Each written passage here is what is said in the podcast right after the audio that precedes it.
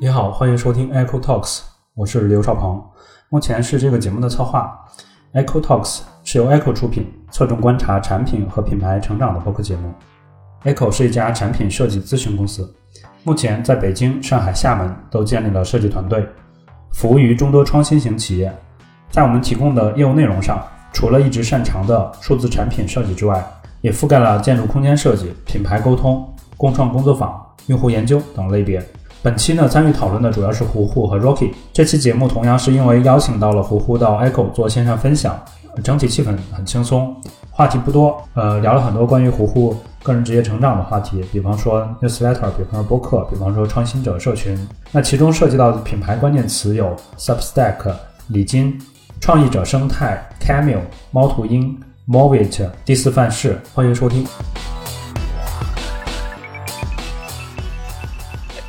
参加那个培训怎么样？那算是培训吗？还是分享？算是一个课程吧，就是用用他们的话说叫做 c o p e r based course。对，是这是最近在北美，尤其呃一些 investor，还有一些就是尤其是那些天使投资人特别流行做的一件事儿。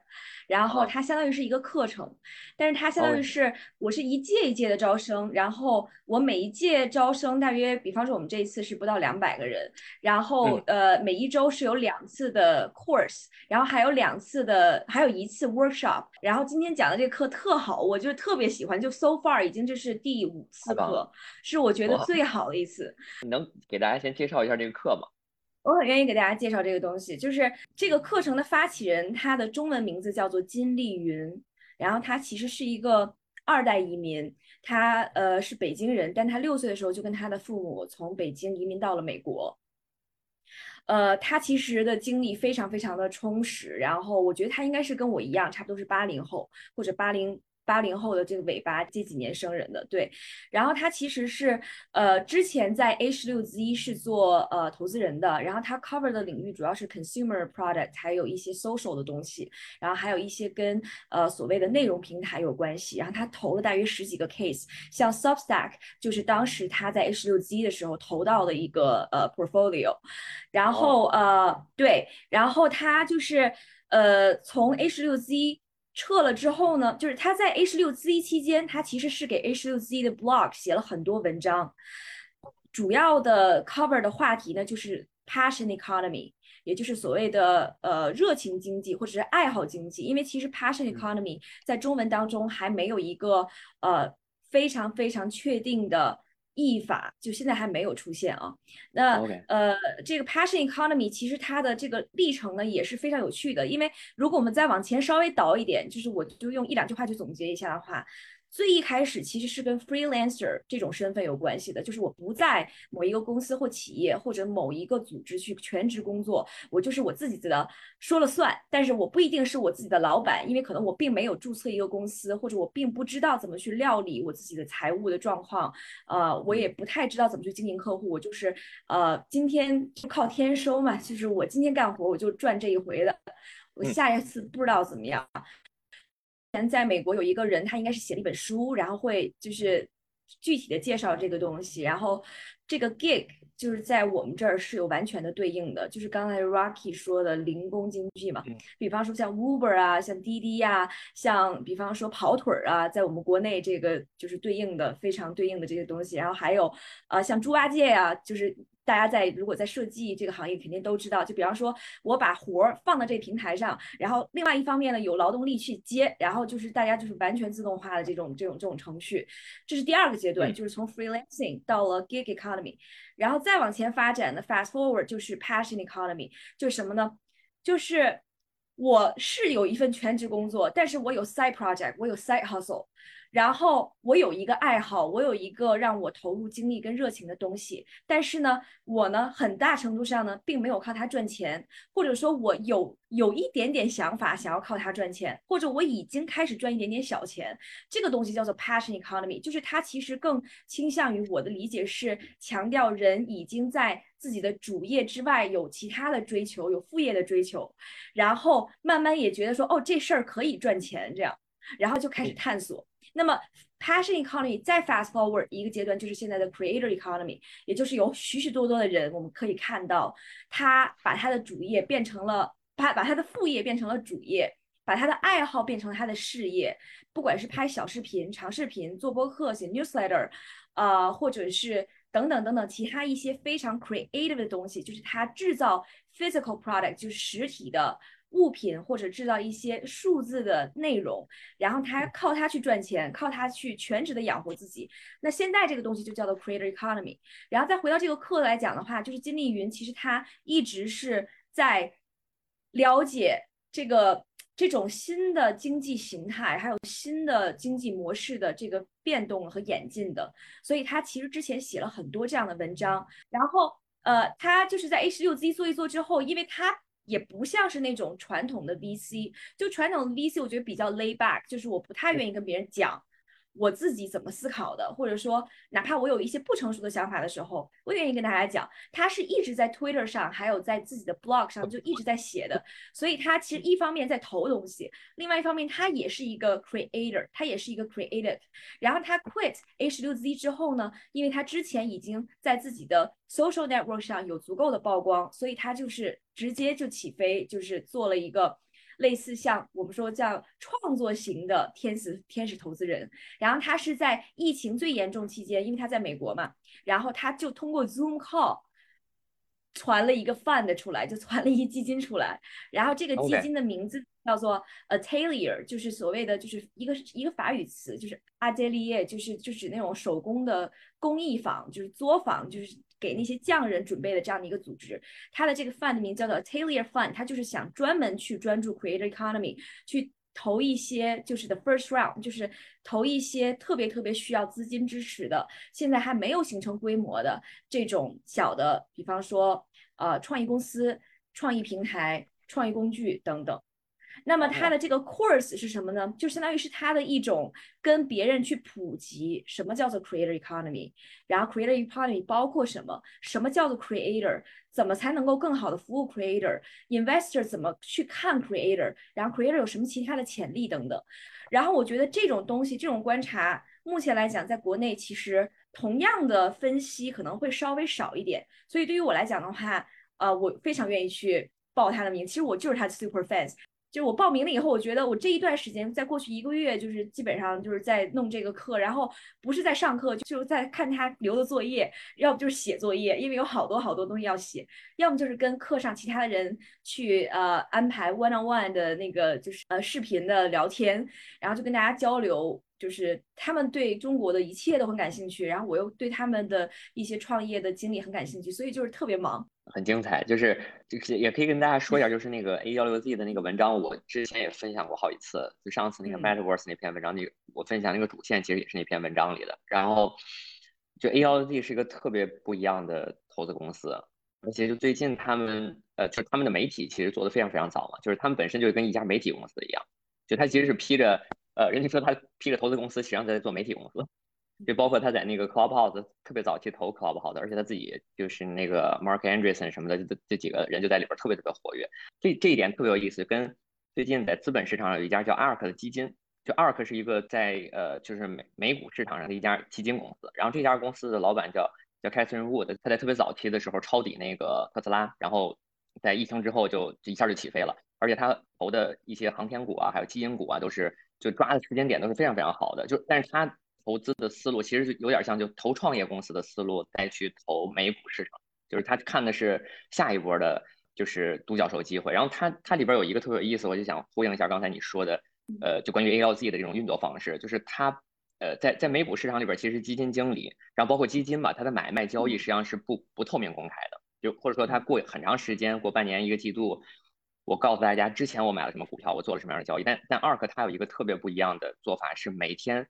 在呃交易结束之后马上公开说今天我买了什么股票，买了什么股票，然后第二天继续这样做。所以每天所有的人都知道，呃这家基金的基金经理脑子里边在想什么，然后他让他的思想就特别快的流动起来，然后他允许他的基金经理在 LinkedIn 上、在 Twitter 上跟所有人 social，然后去讲他们的投资理念。所以所以他完全是跟传统的基金有。呃非常不一样的做法。传统基金是非常保护自己的投资策略的，因为你的投资策略，尤其是你越大的基金，可能甚至会影响整个整个这个市场的呃股票的波动啊，或者基金价格。比如说你决定要买特别好的股票了，然后大家看你买，哗都都冲进去了。所以呃，但反正 ARK 它是一个很小的基金，然后它它用的完全就是反传统的方式。就其实本质上你看 ARK 今天刚做完它的最近的。他每周还会开 podcast，然后他老板上去讲，在 YouTube 上面开直播，跟所有人讲他的理，嗯，然后每年还会再出一份就是非常前瞻性的就是报告，然后它里边就最核心的一个理念是，它跟所有的基金公司看的不一样，在于它看的是每单位的价格的降低，而不是看摩尔定律。就摩尔定律在看就是我们整个是就是呃所有的芯片呀，还有很多东西的上涨，但是他看到的是，比如说他特别早期分析特斯拉，他在看特斯拉的每单位的电池的价格。呃，就是每每公里的价格是多少？就是用一个对，然后价就是电池单位的价格和每公里运一个人的价格，就看的他永远是在看技术如何降低那个成本，所以他看问题的很多角度也非常不一样。就是我发现，就最近非常多的呃，就不管这种做投资公司还是这种基金公司，他们就是极其开放，就把他们投资的很多理念，包括看到很多问题的一些东西，就是特别及时的就通过就互联网流动起来，因为它这种流动性实际上造成了。就是它的影响力，然后它的影响力又会返回，就会返回来，就继续使它，不管是它的投资或者是很多东西，它是增益，就它和原来的就是很多操作方法是非常非常不一样啊。我觉得这这这个点还是挺也挺值得关注。嗯，对，没错，我觉得 Rocky 你刚才说的非常非常对。呃，我等今天结束这个 session 之后，先就去听一下那个 Ark Fund 他们的播客。呃，就是如果我们再啰嗦一下，就我刚刚提到的一种。现在的 creator 的呃这种身份就是 cult leader 嘛，你就会发现其实这是正在变成一种趋势。不管是刚才 Rocky 说的这个 a r Fund 的这个公司，还是比方说 Chamath，就是 GameStop Social Capital，对，他就是 cult leader，对吧？他就是 cult leader，他不再只是一个神秘，对他不再只是一个神秘的一个。投资人他愿意跟大家讲，而且他总是就是非常 emotional。如果你关注他 Twitter 的话，你就会发现他有非常多宣泄情绪的时候，就他没有在输出观点，有的时候他就是在宣泄情绪，然后再去制造这种 buzz，就是这种这种氛围，就是让别人觉得紧张，怕丢掉什么，怕落下什么信息的这种情绪。他很擅长做这个东西，包括他自己也有一个播客，如果大家去听的话，就知道他的语气，他的 pitch 是特别高的。然后他就是一直在嘣嘣嘣嘣嘣，就是他拿每句话好像在拿一个炸弹一样，他去炸你，就是会让你有一种刺激的感觉。然后其实这种刺激的感觉不亚于，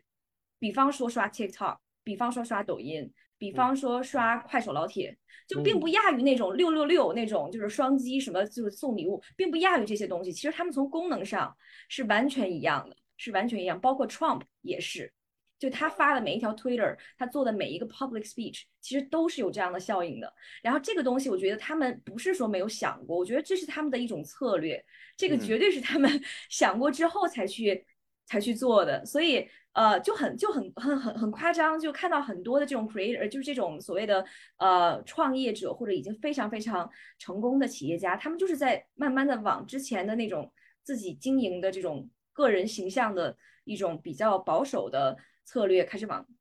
creator 就是创作者的方向去发展，这个也非常迎合，呃，现在 Generation Z 就是年轻人对于许多事情的理解。那今今天我们就回到你那个主题吧，你有什么要分享的吗？还是就直接跟我们？聊前面几个话题，可以，我先自己介绍一下我自己。我其实是呃，从教育背景来讲的话，我是学外语出身的。我本科是学法语专业的，呃，毕业之后呢，我就立刻去英国读了一个口译的硕士，在 Newcastle University。两年读完了之后呢，我第一份工作其实是在伦敦的一家很小的机构做全职的会议口译，就是做同传啊、交传啊，然后做项目管理啊这些。一四年年底那个时候，其实是我觉得呃，我对 App 特别特别感兴趣，然后那。那个时候我就开始付费的去购买一些 App，还有 App 里面的订阅的服务，然后我就觉得说非常期待我自己能够以一个从业者的身份加入科技行业，于是我就从伦敦搬回了北京，就去了我第一家科技的公司工作，就是 TripAdvisor，之前在叫猫头鹰，然后去负责它所有在呃中国的内容以及社区还有呃运营方面的本地化，就分呃就负责这些事情，然后做了大约三年的时间，呃我们在呃我们在中国虽然 TripAdvisor 这家公司就是非常惨，就是也没有什么特别多的成就。但是其实我们当时做的一些项目，呃，是我觉得是非常非常对。对的，而且且是非常有结果的，就是我们做了一些众包的东西，然后在没有任何就是推广和营销的成本的前提下，我们把它发展到了一个四万人日活的这样的一个社区。呃，有一些本土的用户，他们可能都不知道 TripAdvisor 是干啥的，因为他们。比方说，就是出国旅行的经历和开销，毕竟比较有限嘛。但他们其实是知道我们这个平台的，所以这个事情我觉得特别特别的有意义。然后我们还做了其他各种各样的尝试，都很好。二零一八年的时候呢，就是我觉得对于我个人职业来讲的话，到达了一个天花板，我就想说，那我现在是不是要找到一个本土的公司，然后再去探索一下本地化跟全球化的事情？然后我就去了字节跳动。但是我非常遗憾的是，我在字节跳动，因为我个人的一些喜好吧，就是我只做了三个月就撤了。然后，呃，然后我当时在的组刚好就是负责短视频出海，然后那个时候。还不只是只有 TikTok，当时是有四个产品：Flipagram、TikTok、Vigo Video，还有 Musically。最后慢慢慢慢慢慢慢慢慢慢优胜劣汰，然后才只剩下现在就是 TikTok 最最牛的这一个。然后当时我们主要是做 Content Moderation，就是所谓的内容审核的这个策略。啊，我觉得对我来讲，这个工作经历非常非常的让我痛苦，因为 我其实从内容消费者的角度来讲的话，我是。有自己明确的选择的标准的，然后我其实也不算是一个需要任何算法帮我去推荐这种消费者。然后当我看到所有的这些短视频都灌到这个 pipeline 的时候，其实我觉得对我的冲击是很大的，因为我并不知道这个世界上原来有这样的内容。就是这样不太好的东西，然后我觉得这份工作的确给我带来了许多心理压力。然后刚好那个时候，第四范式想要就是一家本土的人工智能的公司，想要做第一个 to C 的一个产品，就是我们想要 copy 亚马逊的 Mechanical Turk，它也是又是一个众包的这样的一个平台，去处理各种各样的呃模型啊、算法啊等等的一些一些数据。然后想说好，那就是我们就是相当于又做众包，然后只不过是。呃，这次的众包跟我之前的背景又不太一样，因为之前背景做内容本地化，其实有点跟我翻译有点类似嘛。于是就去第四范式跟另外一个前同事，我们一起就做了这样的一个平台出来。这平台其实呃它的发展的 track record 其实是远远超过我们的想象的和预期的。但是因为它发展的有点太猛，然后当时在第四范式内部其实并没有想好怎么样去安置这样的一个平台，因为相当于是我们把呃劳动力都传到这平台上了，但是需求好像。还没有搞清楚，那其实需求没有搞清楚的话，对于这样的一个众包平台，并不能够取得 supply 和 demand 的平衡，然后这些人也会流失，就并不易于我们呃去管理在这个平台上的所有的这些人，然后就这个这个项目就被 close 掉了。close 掉之后，其实对于我个人来讲的话，我觉得。到那个时间节点，呃，我做过外企了，做过本土的大企业了，然后也做过本土的创业公司了。我觉得是时候我自己来做一些自己的事儿了。而且，其实我在过去几年当中，就是工作之外，我其实一直在翻译、做口译，我就是没有放掉我的本行。就只要我感兴趣的事情，我还是会去做的。呃，然后我觉得我已经有足够的 connection。支撑我自己注册一个公司，然后慢慢去尝试我想要干的事情。所以我其实是在二零一九年年中的时候注册了一家公司，开始认真的，比方说做播客、看播客，然后做内容的本地化还有全球化的一些支持，比方给不同的品牌啊，然后给他们定制一些内容啊，然后给他们提供一些外语服务啊等等。这是我现在在做的事情。然后我接下来的话，今年八月呢会再 relocate 到多伦多去读 MBA，然后还希望能够在那儿。拿到更多的机会去在做内容经济方面的创业，因为其实我的这个呃机会是有学校的 funding 的，就是我可以在入学的时候就开始做一些呃创业的项目等等的，所以就还挺期待。就这是我自己的一点背背景信息，这样嗯，特别好。而且就是我自己发现，不知道挺有意思。你之前加入的很多公司，除了那个 TripAdvisor 以外，我觉得它都是关于计算呀，然后算法。呃，我自己感觉从你从你个人的这个内容创作的角度或者内容选取角度是是不太一样的，是你你是在做人的这种 curation 筛选，然后但是你做的很多这种 AI 的公司，然后在做那种 moderation，对吧？然后呃，在在 TikTok 这些，它都是关于算法的。我相信这个冲突还蛮大的，就是你看到你自己的价值观的选择和很多好像这种趋势你也没办法阻挡，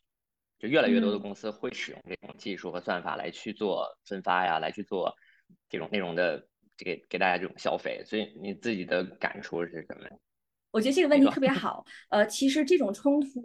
或者这种冲击，我就是来自自动化的算法的科技迅速发展的冲击，在我在 Newcastle 读翻译专业的时候就已经开始体会到了，因为翻译专业。我说的难听一点啊，它就是一个，它是一个技工活，就它是一个技术工人，它都不一定是一个特别高端的一个事情，就是它其实特别特别保守的。这个东西从操作层面上来讲的话，其实就是不是特别特别的不可攻破。所以其实当时我在上学的时候，已经有一些，比方说关于机器翻译的一些冲击，就是哎呀，有一天是不是人工智能的翻译会取代我们，等等等等等等。所以从那个时候我就开始想说，那。我我作为一个活人，我的不可取代性到底在哪？就是我才我怎么能够找到我自己的那个位置？如果说真的有一天大家都是机器人，就是委托机器人做事的话，我作为一活人，我还能不能行？随着我了解的越来越多，然后我也去了看一些呃 machine learning 还有呃 machine translation 的文献，我就会发现，在一个文化当中，不同代际之间对于同一件事情的理解。会有根本性的偏差，因为这个东西是跟我们的成长经历、还有成长环境、还有我们所处的阶层有很多很多关系的。哪怕在一个文化当中，这种 cultural bias，呃，就是这种 nuance，就是这种细微的差差别，一时半会儿都不能跨越，更不要说跨文化。文化之间非常细腻的、非常微妙的这些差别在哪里？所以我当时其实我自己内心是非常安心的，因为我觉得好，只要我是一个活人，只要我足够把我的雷达训练到非常敏锐的程度，那我永远是不会被取代的。因为我知道人跟人永远都是有交流的需求的，文化跟文化也有交流的需求的，大家看待同一个信息都会。就是牵动你之前所有的知识的背景，还有你之前所有的个人经验去理解这个东西，然后每个人和每个人的理解真的是千差万别的。那如果我要想做这个中间人，就作为一个 middleman，我一定要知道，呃我有这个才能，可以把各种不同身份的人、各种不同文化的人，把他们 bridge 到一起。只要我一直能做成这个事儿，我觉得我绝对不会被 machine translation engine 取代。然后那回来的话，其实工作的话，其实我也是。完全带着这样一样的立场来进行这个工作的，比方说在 TripAdvisor、在 ByteDance、在 For Paradigm，就是第四范式，其实都是一样的。我看所有的东西，我工作过的公司或者我操作过的具体的业务，我其实我的我的立场是完全一样的。就是我第一想要找到我的技能能给这份呃这份工作带来什么样不可取代的东西，然后第二的话就是我是不是可以知道我的 creativity 能够给这家公司或者这个业务带来一些新的能量。就是我觉得这个是我一直尝试在在践行的一个策略，且目前为止我还没有觉得呃失败过。然后我并不惧怕，嗯，就是自动化算法，然后科技的发展等等，因为我我反而非常期待这个事情，因为我觉得这个事情一来了之后，会把底部那些没有学习能力的。没有思考能力的那些人迅速的 rule out，然后我觉得这个环境和这个市场还反而会变得非常纯净，反而会更加能够激发人的创造力、想象力，还有激发大家的主观能动性去想我怎么样才能不被取代，我怎么样才能找到我不能被取代的位置。这样，OK OK，我觉得特别好。对，就是我，而且这个问题也特别好，就是尤其是你现在从事这个专业，而且你看到就是技术，其实在你特别早的时候从事这个专业就就已经。可以说叫做入侵嘛，就是在入侵你这个领域了，不断的把人的这些东西拿走。其实包括做设计师，我觉得可能也都大家就会有这种危机感。我觉得创业行业非常多的人可能都会有这样的危机感，就是大家会看到其实技术能够做非常多的东西。我我在特别早的时候就一种感觉是，其实我们做数字产品设计的有一个特别悲观的事实是什么呢？就是可悲的事实就是我们做的所有的东西，实际上一旦找到最优解。它就不需要再被设计了，它就变成代码了。对我经常举那个例子说，原来我们做的电商，今天没有人需要再做一个电商，今天没有人再需要做一个支付，对吧？今天没有人再需要做一个账户系统，因为这些东西都已经变成代码了。但是在七八年前，就是你还在找什么是电商的最优解，什么是可能是这样的，可能是那样的。然后，呃，但是我觉得又有希望的一点是说，呃，我们我们的所有的计算平台在不断的发生变化，就是你会看到，哎。可能 AR、VR 又出来了，对吧？然后我们有新的这种自动驾驶的汽车。一旦当所有的计算平台或者这种信息的载体发生变化的时候，其实我觉得设计是跑的最最早的，就它一定会比就是我觉得它对于技术的前瞻性一定会比算法，一定会比还有包括对于伦理和人性本身与信息之间的理解这些东西可能会会走得更早。我觉得这是设计特别有有有意义的一点。所以这要求就是我觉得设计从这个角度就要看得更远更早，而不是在。持续的去解决已经被解决的问题，因为直到有一天你发现你解决的问题，你你不如呃算法的成本更低了，你不如它的速度更快了，可能你的这份工作也就交给别人了，也就交给机器了。对，我想再回到就是你关于信息这个角度的一些话题，就是因为你你是学语言专业的嘛，我就我不知道你是学法语的，所以你你应该精通好几种语言是吧？那这个太棒了。所以从英语的这个角度，其实就是语言这个工具这个角度吧。就是你怎么看，对，或者说你觉得语言工具这个东西对你产生了什么样的影响吧？我觉得都可以分享一下关于语言这个。嗯，我我认为语言就是文化。我在我上学的时候，很多人说语言就是一门工具，就是抛完就用的时候就捡起来，不用的时候就放一边儿。我觉得这是完全扯淡的。我觉得任何我们现在还能看到的文明，都浓缩在语言当中。而且语言不是一个死板的东西，它是一个不断向前发展的东西。讲一个我自己的这个就是个人的小的笑话啊，就是其实去年的时候，我给腾讯投资，呃，做了他们网站的一部分内容的，就是呃本地化，就是他们想做一英文网站，然后我就帮着去做了一部分，就是写了一部分东西。然后写完了之后，其实我是跟找我的这个对接人，我们两个。校正了好多次嘛，然后也参考了很多海外的一些 VC 的网站啊，就那些文字创意啊等等，然后他觉得很满意，所以我就把这活儿给交付了。但交付了之后，腾讯投资有一个投资人，他其实是应该是三四十岁这样，应该是四十岁吧。然后他看了这个东西，他觉得还其实还行，但刚好他女儿在旁边，就是一个。Generation Alpha，因为都不是 Generation Z 了，就更靠后了。比方说几岁、十几岁这样的孩儿，一美国小孩儿，他看了以后，他说他就笑了，他说：“你这个绝对老掉牙的文字。”说我们没有人这么说，就是他。然后他把这个 feedback 给我了之后，我觉得这是一个对我来讲特别有意义的提醒，就是。语言是不停的在进化的，每一代人每一代人讲东西都不一样，然后每一代人表达思想、表达想法、表达创意的的选择都是完全不一样的。那我如如果知道这件事儿存在的话，就是我没有办法停止学习。比方说，我是拿到了文凭，我是通过了考试，这个东西才是没有任何意义的事情。就是这东西我不是我就停住了，我就可以了，不对的。我就觉得是我需要一直不断的去再去了解最新的东西，不断的向年轻人去学习，因为他们才是。以后文明的主力军，我觉得我现在已经是已经有这种心态，就是我要 step back，更多的像二十多岁、十几岁的那些人去看、去学。所以，如果我一旦觉得这是我的个人的基本需求的话，我就不会停歇去找各种各样的信息源，各种各样的呃能够站出来的这些创作者，去通过观察他们的作品，去观察他们创作的方式跟方法，去了解他们的心态。再去了解他们所代表的这种文化的趋势，然后我也觉得，对于我们其他每个人来讲，就是如果说你你认为这个世界很宽广，这个世界很大，并不仅仅局限在，比方说你所在的城市，或者说你的母语的国家，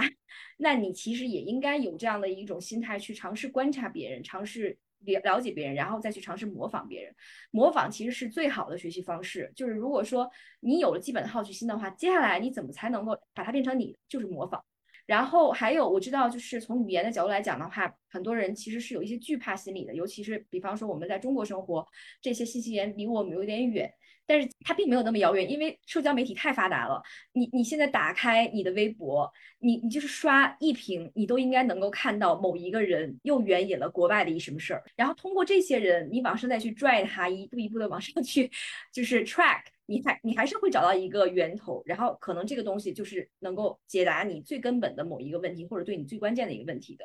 然后另外的话，其实就是也是跟刚才讲到的，比方说呃机器翻译引擎有关系。现在有很多引擎真的超级好用，那其实就是你可以用它。比方说 DeepL 真的做的很好，尤其是英文到中文、中文到英文都做的特别特别的棒。如果说你觉得你看一些直接的英文的东西非常吃力的话，你完全可以用 DeepL 把它全文翻译。你先。明白这意思，然后再去想说怎么能够把里面的一些 idea 或者是一些非常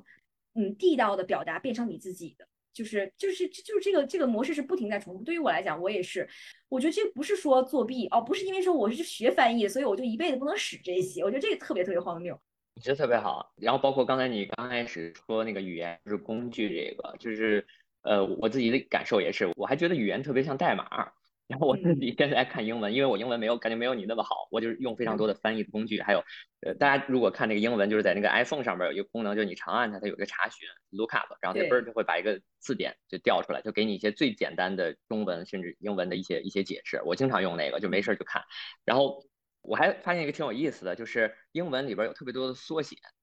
然后比如说我到这边去，我进一家长群，他们说什么嘚嘚嘚就就给你打几个就是缩写字儿，我也不知道是什么，是因为。后来我发现英文字太长了，然后他说一个什么什么什么什么 team，对吧？然后这个 team 都老老天天写，就他他一个英文字动不动七八个字儿，然后说仨词儿就就几就得打几十个字儿出去了，然后他就用仨字母给你代替，然后所以一会儿这仨字母，一会儿那仨字母，然后包括读英文文章你也发现好多，就包括我们现在天天说什么 KPI 啊、OKR 什么 DAU 啊这些，这这都是从英文里边来的。一方面我觉得语言真的就是一个工具，而且我发现语言它是在呃，就像你说的，它的演进。然后你刚才说的是在文化上的演进，我觉得特别特别棒。然后我看到一些技术性文章的时候，我我我有时候在想，这一句话里边其实有非常多的就英文词儿。你如果想象它放到一百年前，别人是完全不明白什么意思。就比如说 computer 这个词儿，或者说我们今天说 vehicle，对吧？汽车 car 啊什么的，就是 flight。如果你放到几百年前，都是没有人知道的。就这些词儿实际上是它都是对一个技术合集的一种呃统一的描述，或者说它是对很多技术合集今天变成了一个产品，然后。然后，也就这个词儿是叠加在非常多的技术，原来很多的技术之上的一个全新的词。然后未来可能还会有技术把这些新的词儿再叠加起来，然后变成新的词儿。就就是语言就特别像一个代码一样，就是因为你生活在这个语境和这个文化之下，呃，就不管就像呃胡胡说的，就是你在你在解构它那个代码的含义，对吧？就是从文化上角度来解读，然后我就说从技术的角度在解读，它背后是有意义的，嗯，然后你也许可以一层一层的追溯回去。呃，所以我自己读文章的时候就有点觉得，包括听播客，我就觉得它里边包含着巨大的信息量和能量吧，有价值的信息，但是它被封在那个文字里边。如果你没有透彻的把这些文字穿透的话，实际上你并不明白那个人脑子里边在想什么，或者他想表达什么东西。我觉得从这个角角度上。我我自己读很多英文文章，你能够发现里边特别有意思的一些有深度的那个人脑子里边的含义，他他是透过那个语言的工具的，所以我觉得确实它有一堵墙，但是我觉得可以用很多的语言工具，包括我觉得你刚才说的一点也特别棒，就是说即使你是做呃学语言的，但你并不把这个语言工就是这些翻译工具当成你的敌人，其实它就是效率工具。有一天，也许我觉得大家真的是不需要学外语了。就所有人都不需要学，你就说母语，但是可以及时的自动翻译。我觉得可能会有那一天。我觉得那时候那堵墙可能真的就是在呃慢慢被那个技术打破，啊，这时候意义就会更浮现在上面。呃。刚才你提到 Twitter，就今天想到刚才上课的时候有一个有一个特别有意思的事儿，就是其实 Twitter 这几年一直特别糊涂，就是他完全没有看到说自己还有多大潜力没有被利用，所以很多人都是在 Twitter 上建立了自己的人设，建立起自己的这个人脉之后，然后比方说去做播客啦，去开 YouTube channel 啦，然后去写 newsletter 啦，然后自己甚至自己建站啊，做付费的内容啊等等，就 Twitter 全都 miss 掉了。然后所以你看最近就是 Twitter 又开始做他那个 newsletter 服务 review。那个 rev review 就是也是他想要捞一捞自己之前错失的机会的一种尝试嘛。然后今天其实特别好笑的是，其实我从去年就订阅了一个呃内容内容的 bundle，就是一个内容的一个捆绑的这样的一一个服务吧。就是它是一个公司，但它下面有十几份 newsletter 这样。然后这个 bundle 叫做 everything。有两个呃创始人创作的这个东西，一个是叫 Dan Shipper，另外一个叫 Nathan Nathan Bashes。Nathan Bashes，你之前在文章当中其实也 quote 过。然后这个 Nathan Bashes 就是 Everything 的 founder。然后他们 Twitter 上先累积了最一开始的人气，然后 Substack 起来了以后，他们其实是把他们这个 bundle launch 在 Substack 上。然后呃，所以金立云在刚才的讲座当中就说，其实 Substack 就是 monetize 的 Twitter，就是。商业化版本的 Twitter，因为就是大家可以在上面 launch 付费的内容嘛。然后最近一个特别好玩的东西，是因为 Substack 抽成抽的太狠了，它就是每一份付费的 newsletter 抽百分之十，所以 Everything Bundle 尽管李金就是金立云，他当时其实参与了 Substack 的投资，但他们就是整体的从 Substack 上撤了，然后自己建了一个站，这样的话就不会去被抽成，就是不会被其他人砍掉 ten percent 这样。所以就是挺有意思，为什么就就说到这个，就是也是就是再继续延展一句，就是我觉得这个也是一种趋势，就是我觉得呃，再回到刚才 creator economy，就是一个创作者他一旦知道他自己有多大的多大的能量，还有多大的能力之后，他会想要完全掌握自己所有的权利，自己所有的影响力。他不需要任何中间商帮他去做抉择，或者帮他去连接什么样的其他的人，他就想要所有的东西。所以我觉得，任何扮演 agency 角色的公司，不管是 MCN，不管是 platform 就是去分发的这种 platform，包括 media，包括 Substack，然后不管是所谓的以披着 community 的形式，但其实还是 MCN 的这种所谓的这种社区这种组织，以后他们的影响力会越来越小，越来越小。随着 creator 自己的能量越来越大，所以我觉得其实我其实是有两个主要的 take away，一个 take away 就是，呃，那如果说我想要做加入呃创作者经济，想要呃，加入这种趋势，我做什么呢？我要么就去做 empower 这个 creator 的工具，就是我去告诉你，你该怎么去提升效率，或者说我帮你去打理所有影响你创作效率的一切。然后你可以专心去创作，这是一种选择。另外一种选择就是去 sell 这种 cross cultural，或者是在同一个 culture 当中，因为不同代际、不同行业产生的这种信息差的这种 intelligence，就是这种所谓的情报或者是所谓的知识。我觉得这两种方式是反而是可持续的。那所有做想要通过 distribution，想要通过呃连接机会，想要通过 sell connection，呃去赚钱的中间商，我觉得以后都不会再有。对，所以那顺着这个话题讲，你觉得线上社区的呃，就是未来会是什么样？呃，我觉得就是我们要重新定义一下，就是创作者不停不同的阶层，因为其实呃，包括这个课程，它其实也在反复的去调研的一个事情，就是除了 top 的和最尾的中间的这一块，为什么就没有？也就是所谓的 creator middle class，就是嗯。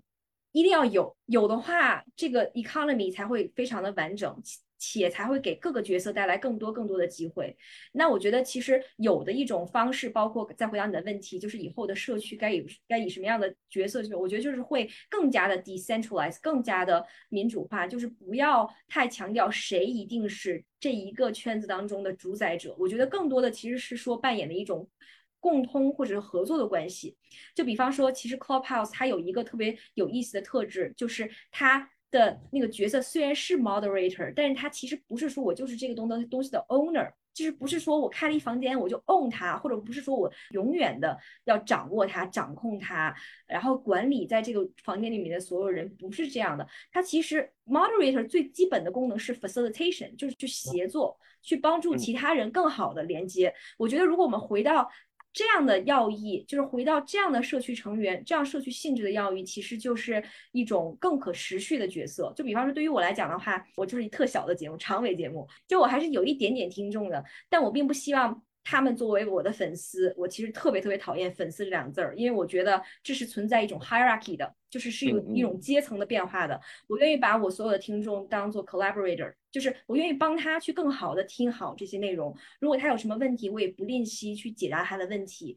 甚至我愿意帮他成为一个 creator。我觉得就是这样的一种关系，才能够让大家每个人都有往上走的可能，就是腰部的变成顶流的，然后长尾的变成腰部的。特别棒，就是你说的时候，我呃想到好几个东西，就是第一个是我觉得呃，包括 Clubhouse，包括 Substack，就是这种呃，就我我我先稍微普及一下，就给大家，因为大家在国内的话，可能接触就是邮件订阅 newsletter 这种形式可能不是特别多，它它其实是一个特别特别老的一种形式，就是有一个个人的网站。就你就想象他是个个人网站，你上去之后，你看到这个作者，然后他写的文章全都在这个个人网站，就是个人，就是上一代咱们看到那种 blog，可能很多同学都没没看过这种 blog，就是自己纯个人网站，啊 WordPress 或者什么都可以。Substack 呢提供了一套呃云托管的解决方案，就你可以把它的站建在它那儿，然后它帮你能够支付啊，然后就订阅，就是发送啊这些流程都给你解决掉了。作为一个比如说自己的创作者，你就呃用它这个服务，然后他给你抽成，抽百分之十。Substack 就提供这么一个工具服务，但是他又好像开始尝试做一些中心化的分发了，就是想，好像这也引发好多人对他的一些异议，就是你你又做工具又开始做分发，嗯，但但但在中国，咱们咱们在看的很多都是微信嘛，微信里边就是公众号，就大家可以想象把微信里边东西公众号全都打散，全都扔到网上去，其实你并不知道它在哪，也没有朋友给你转发，其实是。通过 Twitter，通过自自己什么 Google，或者是你知道这个人他什么节目，他跟你说他在哪，就是你点点点找到的。所以他的用户的主动搜索能力要比较强，你要找到那个人，然后你在订阅了之后呢，他会发一封邮，定期的按照他的周期发发那个呃邮件回到你的邮箱里面，然后所以你你收到实际上是邮箱里面的一组一组的这样信息，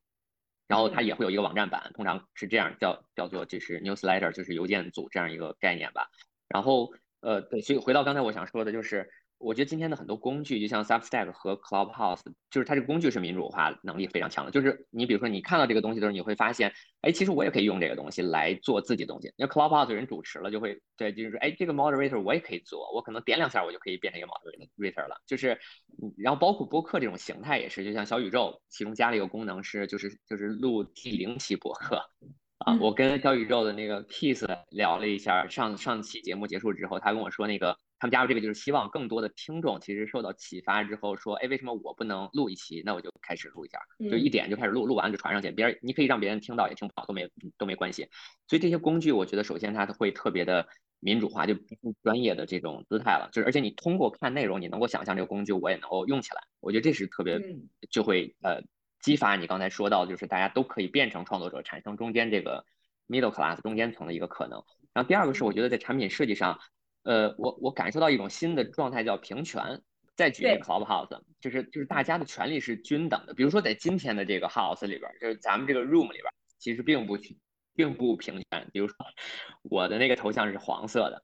因为我是就是管理员，对吧？然后我有很多权限。然后邵鹏庞博是我给他们管理员权限，他们是蓝色，你们就没有那个图标。然后我可能权限会比你们更多，然后我能屏蔽你们所有人。我有我可以就是开视频，然后。通常就是直播，就有一些，就这个这个会议系统可能还好，但如果大家看直播系统是非常不平凡的。就比如说你进去的时候，你你一定是只看到主播，然后他，比如说我就在想一个问题，比如说同样是马化腾，如果在腾讯直播要开一场直播，会达到呃，比如说 Elon Elon Musk 在呃 Clubhouse 效果吗？但其实我觉得产品上就是信息的载体可能有一个很大的差别在于，如果你是第一个进 Elon Musk 那个房间的。除了他认识的人之外，你你离 Elon Musk 是蛮近的，你甚至可以进去之后马上截张图说我就坐在他边上，因为你的头像一定会在 Clubhouse 上，而且 Clubhouse 比如说那个房间五千人，你是可以一直滚的，虽然没有人这么做，你相信你的头像一定在某个位置，而且它是按时间顺序排序的，你进去早你就坐前边，就是它是一个特别平权的设计。但今天我们很多的社交系统实际上是非平权的设计，就比如说我们特别流行的这种，就本质上它变成呃媒体了，它刚才就胡胡说那个 hierarchy 就是这种。阶级性是特别特别强的，你进来之后你就一定知道哇，你是个仰视，因为他是在直播，而你是里边，你如果不说话，你可能就是灵魂一样，你可能连一行字儿都不出现。你说一句话的话，可能几秒钟喷就闪过去了。啊，就是比如说，如果你看 B 站的话，那一定是这个对吧？就是就是他这个博主他发的视频是在上面，你是飘过去的一行字儿，所以其实很多东西是不平权的。那我觉得新新一代的社区可能就沿着胡胡说这个话题，我就想到工具和。和就是产品中可能这种平权的设计，也许可以就是去促进新一代这种社区的成长。对，没错，而且我其实觉得很多东西都是特别特别微妙的。呃，我必须要承认的一点是，其实呃，在我最近跟 Rocky 有比较频比较频繁的交流之前啊，因为其实我们早就认识，但是好多 年都没没怎么交流过。之前在跟他准备想要录那集访谈的时候，他提醒我了一点，其实就是社交产品还是要要回归到人。我觉得一定要回归到人想要去交流的这个属性。如果我们从这个角度去看，比方说 Clubhouse，或者是现在一些年轻人玩的一些社交的产品，我觉得。非常非常合理，嗯，对，然后还有就是，其实包括工具方面，就又让我想起刚才上课的时候，金立云呢，他也讲说，其实当时他们在 H 六 G 的时候，也可以投 Cameo，Cameo 就是一个也是拍视频的平台，但它是定制视频，就是我可以请一些名人，我付他，我付给他钱，然后请他给我定制我想要的视频。比方说，我今天有一好朋友过生日，他特别喜欢一个说唱歌手，那我就在这个平台上给他五十刀。当然，前提是他没有特别多的名气，然后他愿意要这五十刀，他就给我做一个一分钟的生日祝福，送给我就送给我的朋友。这个就是我朋友的 own 的这个名人做的一个小视频上，这是一个 Cameo 的一个模式。然后 Cameo 就是。极大的丰富了腰部的 creator，然后有一些腰部的 creator，他在没有 Cameo 这个平台之前，他甚至没有办法谋生，就是穷困潦倒。就是之前有一篇文章，就是特别有意思，就是有一个腰部的一个喜剧演员，他之前其实真的很难赚钱，但是有了 Cameo 以后，他每个月可以赚十万刀，十万美金的收入。但他其实他的创作成本很低，比方因为他就是喜剧喜剧演员，他甚至不用再去什么排练他的那些段子。然后李金立云就说，当时他错过了 Kimi，因为他觉得这东西有人会需要吗？就是他忽略了，嗯，创作的。就是商业化的潜力，就是每一个小的创作，每一种小的内容的商业化的潜力。但你刚才说那个故事特别棒，正好我发现就是 Kimio 在刚开始的时候，他其实抓的是一波，就是你说的，其实他就是那些呃表演领域里面他是腰部的那些人。但你刚才说，比如说这个喜剧演员，就他给一个朋友祝福，他把你逗乐，其实是就信手拈来的事情，而且我相信他也很很乐意做这样的事情。我觉得这正好就符合刚才你说，又是他就是个 passion economy，然后他同时他又是。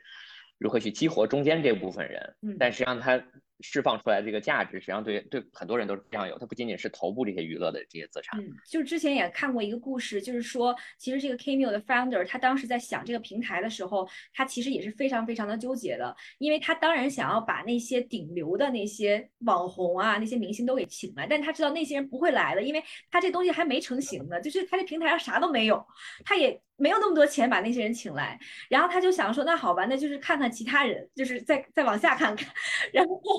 就看到说这些腰部的甚至尾部的有一些人啊，就是虽然他还没有太多名气，但他创作效率非常高，然后好像也很有潜力，所以他就想说，好吧，那就把这些人给请来，然后结果没想到这事儿就给成了。就之前也看过有一些品牌，有一个运动品牌是一个英国的年轻人自己创办的，就是那种给那种。呃，在健身房想要撸铁，然后练肌肉的那种猛男准备的这样的一个运动服饰品牌。然后，因为这个 founder 他自己也是一个 YouTuber，然后他就知道说，好，他就想要通过这种所谓 social network 啊 marketing 去推广他的品牌，但他也投不了顶流。恰好他自己也是 YouTuber，他知道腰部有一些人是非常非常行的，就这些腰部的这些创作者，创作者，可能他的粉丝。更纯粹，就是更具有某一些可以量化的，就是可视化的那些标签。所以他想说，好，那我就请这些腰部的和尾部的一些 YouTuber 帮他去投。结果他的服饰品牌也 fly off，就是完全的非常非常的火，非常火。就他的这个 marketing strategy 特别特别的精准吧。对，我我就觉得，其实通过像腰部的一些呃创作者，就甚至我可以想象，在这样的社区里边，他会激发一些原来不一定带有什么身份标签，但纯粹就是真的是嗯表演技巧或者是他的这种表达技术，就表达技巧是非常好的人。就是我觉得他可能会激发一些全新的生产的供应链出来，就是他不是在这个行业里边，甚至是对你发现不了的一些人。然后这样的话，我觉得真的就把它变成了一个，就真的是能够激发更多的人成为就是。不断的往上形成新的供应链，而且而且他根本不需要去寻找，说我未来非得让 Tom Hanks 啊或者这种一线的。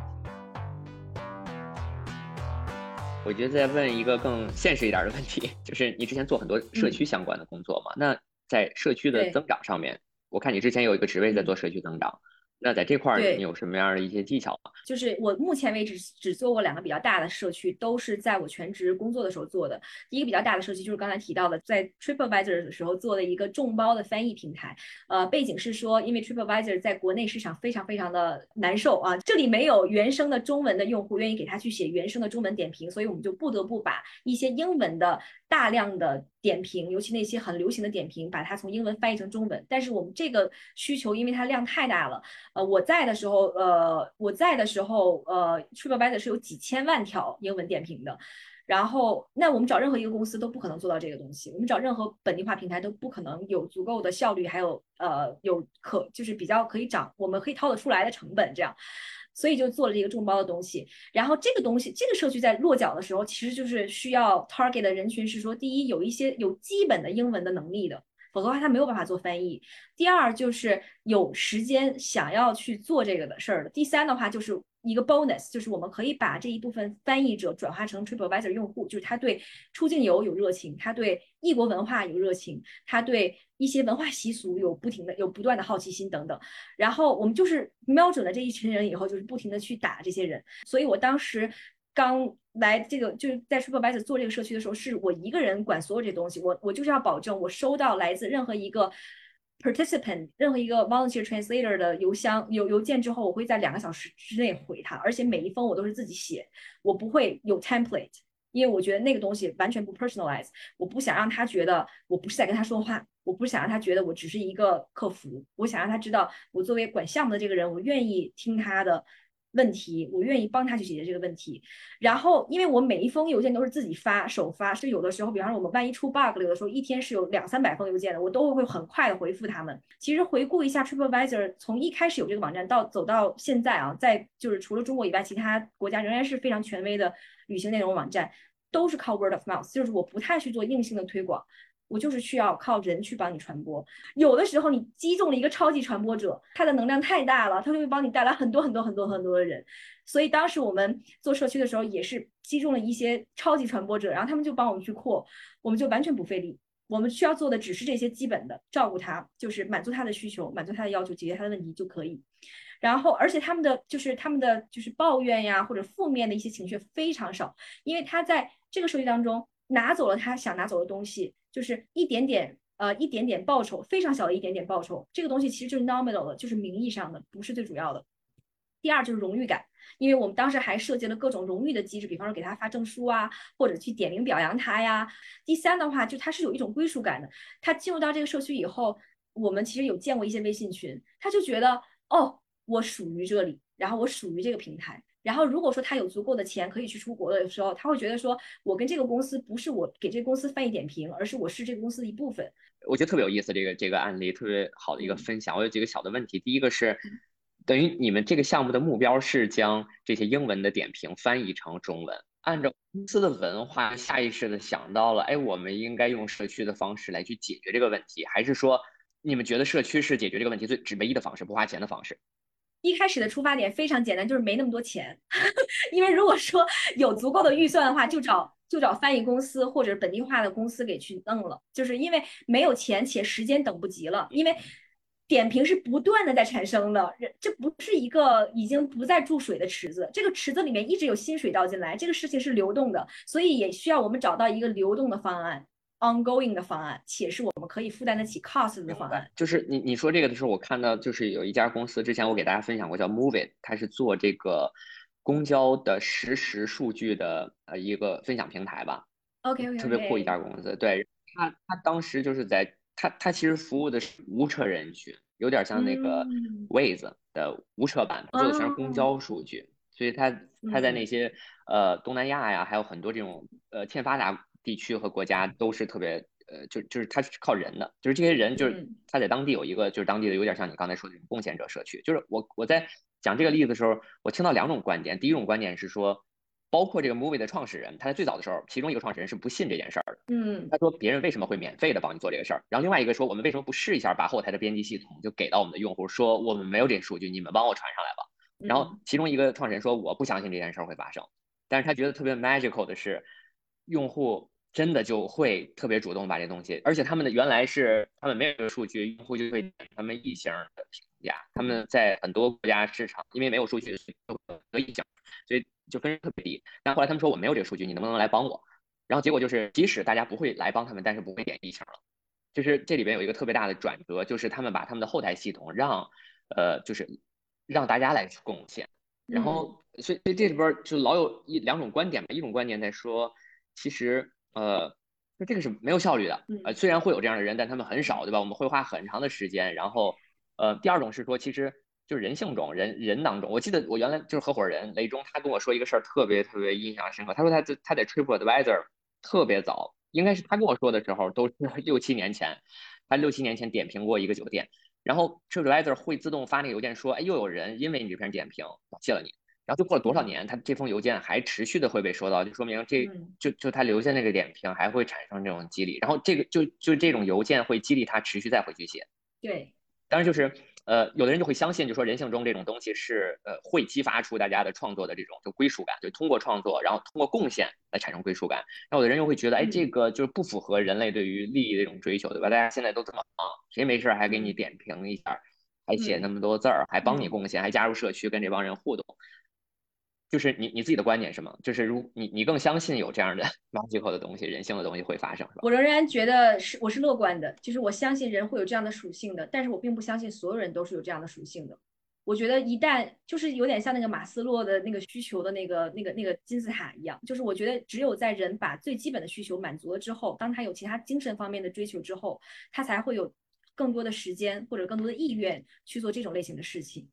就是当他的基本需求被满足了之后，他才会想说，在精神上我要跟其他的，不管是人还是社区还是品牌还是平台还是什么 social network，才能我想要。建立更多的需求跟联系，这个也是属于一种一种人性，我觉得。就比方说，再回到 TripAdvisor 的这个，呃，其实就是虽然你看起来有一些东西不是那么的明显，但它其实已经在筛选了。就是有一些品牌的价值，还有品牌的影响力是不停在帮你筛选的。就是所以做做社区来讲呢，因为我站在这个平台上了，我其实并不需要再费太多力气了。因为我们后面也是在不停的分析，说为什么这事儿给成了。其实说白了就是，第一，的确 TripAdvisor 有一些原始积累，就是它。有些海归的人，他回到国内以后，他在国内找不到完全一样的 equivalent，然后他发现 TripAdvisor 也在，然后他之前曾经受惠于 TripAdvisor 的这些内容给他带来的好处，他会想说，哎呀，我想要去 contribute，我想要成为一部分，这样是有这样的人的，因为其实我们当时也做过很多的调研，我们的这些志愿者人群并不只是需要零花钱的大学生，百分之五十是需要零花钱的大学生，其他百分之五十是已经上班的人。有一些人是甚至在一些国外的广告公司工作的，他做广告，他每天加班，但他有时间呢，他掏出来手机翻两条点评，这样就而且他也不在意赚多少钱，什么你这条点评给我两块，那条点评给我一块，他不太他他不太在意这些东西，他就觉得有意思，他说他可以换换脑子，更多的其实是他认可这个品牌的价值，所以他才愿意做。所以就再回到第二个例子的话，就是当时在第四范式做的时候就特别特别的吃力，就是因为第四范式首先在用户这个群体没有任何的。没有太多的，大家都不知道啥是人工智能。我们当时做这个东西的时候，没有人太多人知道啥是人工智能，除非大家知道人脸识别是啥，但是其他都不知道是干嘛的。然后也不知道第一次发现是这什么公司，所以我们从头弄一平台出来，就花了很多时间才尝试跟大家去解释，结果发现没有用，因为我们当时也是想打出大学生群体，因为想说可以赚点。帮助他们赚钱嘛，而且当时的那个那些标注啊，那些收集数据的任务啊，其实甚至比翻译要轻松的多。然后甚至就是从单位的，就是赚赚零花钱的角度来讲的话，其实那收益是非常可以的。但是很多大学生就觉得你这个我没时间给你弄这个。第二的话呢，就是我也不知道你们到底到底干嘛的，我会有疑虑。所以大学生就是一个一个一个一个的就都把我们踢开了，我们就完全没有在大学生群体找到共鸣。后来想说怎么办呢？好，想说好，那既然我们没有一些品牌的名气可以利用，那我们就干脆就就去找那些需要这一些钱的人吧。所以有大约两个月的时间，我就是注册了各种马甲、QQ 号、豆瓣号等等，百度贴吧，然后不停的在一些兼职群、宝妈群、零花钱群这些群不停的发小广告，就是去测试哪一个渠道来的人会非常的呃愿意留住，然后最后发现豆瓣的。宝妈群，也就是那些全职妈妈在家看娃的三四线城市的那些人就留下来，因为我可以看到他们的 source，然后有一些人我也会去问，非常夸张。然后结果就是应该是有一些人，呃，这些宝妈他们会有微信群，微信群就是壁垒比较高，我就进不去，跟 QQ 不一样，QQ 我可以直接搜索关键词我就进去了。然后应该有一些人是帮我们去，就是传播了，结果就是会看到那个用户就是咚咚，就是会有一些指数声，就是就是那个曲线会变得很陡峭那样，就会有一些关键节点出来。然后我们就发现哦，所以对于这个标注平台，这个众包的这个数据平台，那这波人就是我们的那个 audience。然后你要再跟这些人去讲情怀就没有用了，跟他去讲任何精神上的东西就没有用了。他在意的只是我给你今天做了这么多东西，然后你什么时候把那钱给我，给我现金，最直接的方式。我觉得这个例子也特别好，就而且你你上次还跟我说过，就是那个 Amazon 那个 Mechanical Turk 那个，它也是个众包的，就是数据打标平台，对吧？对对对，应该是有。就是现在因为 AI 就是包括那 machine learning 就需要大量的这种数据，其实尤其是结构化的数据，但是就是我们现在的呃，比如说不管是图片呀、声音呐、视频呐，尤其是视频里边，就是它有非常多的非结构化数据，就是有大量的这种。呃，我我了解就是在中国这种三四线城市，对吧？然后还有就是东南亚，其实有大量的这种人去打标的这种生产基地，甚至是就是一个村儿，好像是全都去做这样的事儿。然后对，就是人工不停的去打标，然后再点一下几分钱之类的。然后那个服务说的那个特别直接嘛，就是上来就是你要么就是挣钱的，要么就是花钱的。上来就是要么你发个任务让人帮你打标，要么就是你你发现有什么样的就是打标，然后你上去可以用多长时间把这事儿干了，然后挣多少钱啊？就就它很利益驱动，就是你刚才描述的第二个例子，我觉得特别好。第一个想法。谢收听。这里在同步一些近况。前几天呢，我们上线了一款叫 Echo 研究所的 newsletter。熟悉的朋友应该知道，Echo 每个月呢会有定期的分享。那最早开始是 Rocky 为了同步他所看到的整个科技市场的最新动态，然后每个月在 Echo 内部举办的在线分享。我们就是开腾讯会议这样的形式。后来呢，邀请了一些 Echo 的前同事、客户，还有一些很多朋友加入旁听，发现整体效果不错。然后其中有一个朋友就就说：“哎，你们为什么不做成再开放一下，开放出去呢？呃，比方说做成 newsletter，那我们觉得挺不错的。前前后后举办了十一期，那从十一期开始，我们决定上线 newsletter，然后名字为了好记，就叫 Echo 研究所。呃，感兴趣的可以在本期 show notes 里边找到订阅入口。好，谢谢收听。